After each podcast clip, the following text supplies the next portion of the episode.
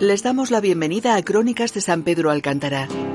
Vamos a conocer la historia, nuestro pasado, para comprender mejor nuestro presente y futuro. Dirige y presenta Manuel Fernández.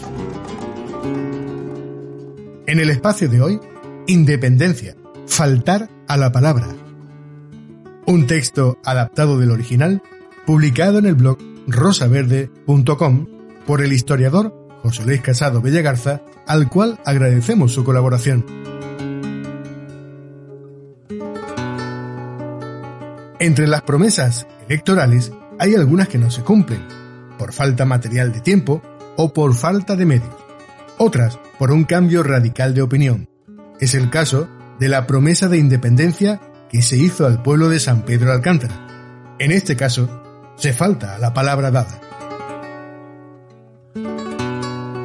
Desde los inicios de la colonia agrícola, el marqués del Duero, el único particular que había fundado un pueblo, tal como decía él mismo cuando reclamaba en el Senado, maestro, médico y cura para atender a los nuevos pobladores. Tuvo intención de construir un municipio independiente, algo que venía recogido en el articulado de las leyes de colonización pero las dificultades organizativas y financieras hicieron que este tema quedara aplazado. Además, había numerosos conflictos con los ayuntamientos de Marbella, Benavís y Estepona, por donde se extendía el latifundio, y también con los juzgados y otros organismos de cada uno de los tres municipios. La lucha fue muy desigual. Los años de la transición democrática trajeron nuevos aires de libertad. Con ello, el sentimiento de independencia reverdeció y pasó a formar parte principal del programa electoral del Partido Socialista Obrero Español en las primeras elecciones municipales, las del año 1979. El documento que se reproduce en el blog rosaverde.com es una hoja de un cuaderno que imprimió el PSOE ese año. La impresión a multicopista recuerda los tiempos de la clandestinidad y el lenguaje encendido es propio de esos años en los que por fin los españoles conseguían la ansiada libertad tras los años de dictadura franquista.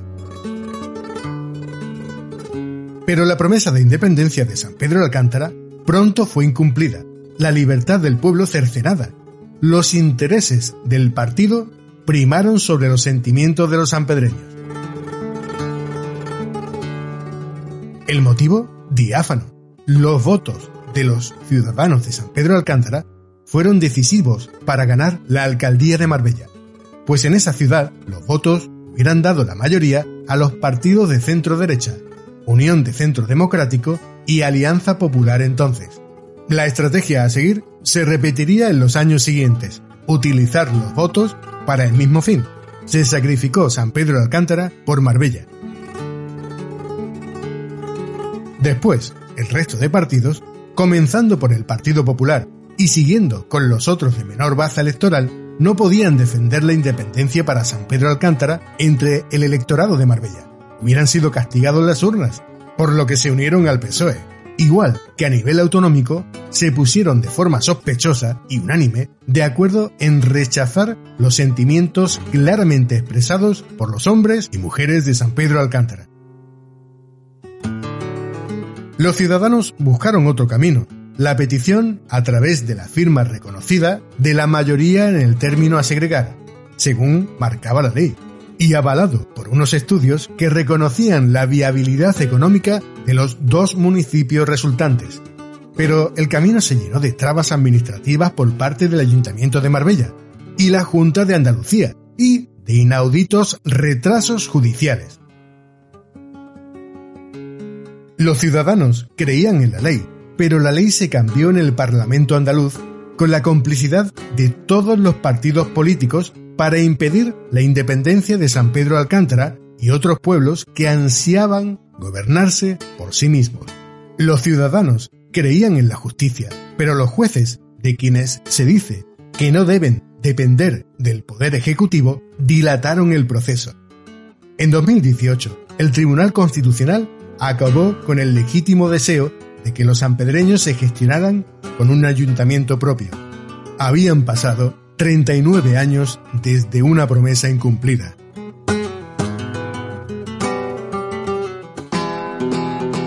Gracias por escuchar Crónicas de San Pedro Alcántara, también disponible en la sección podcast de nuestra web.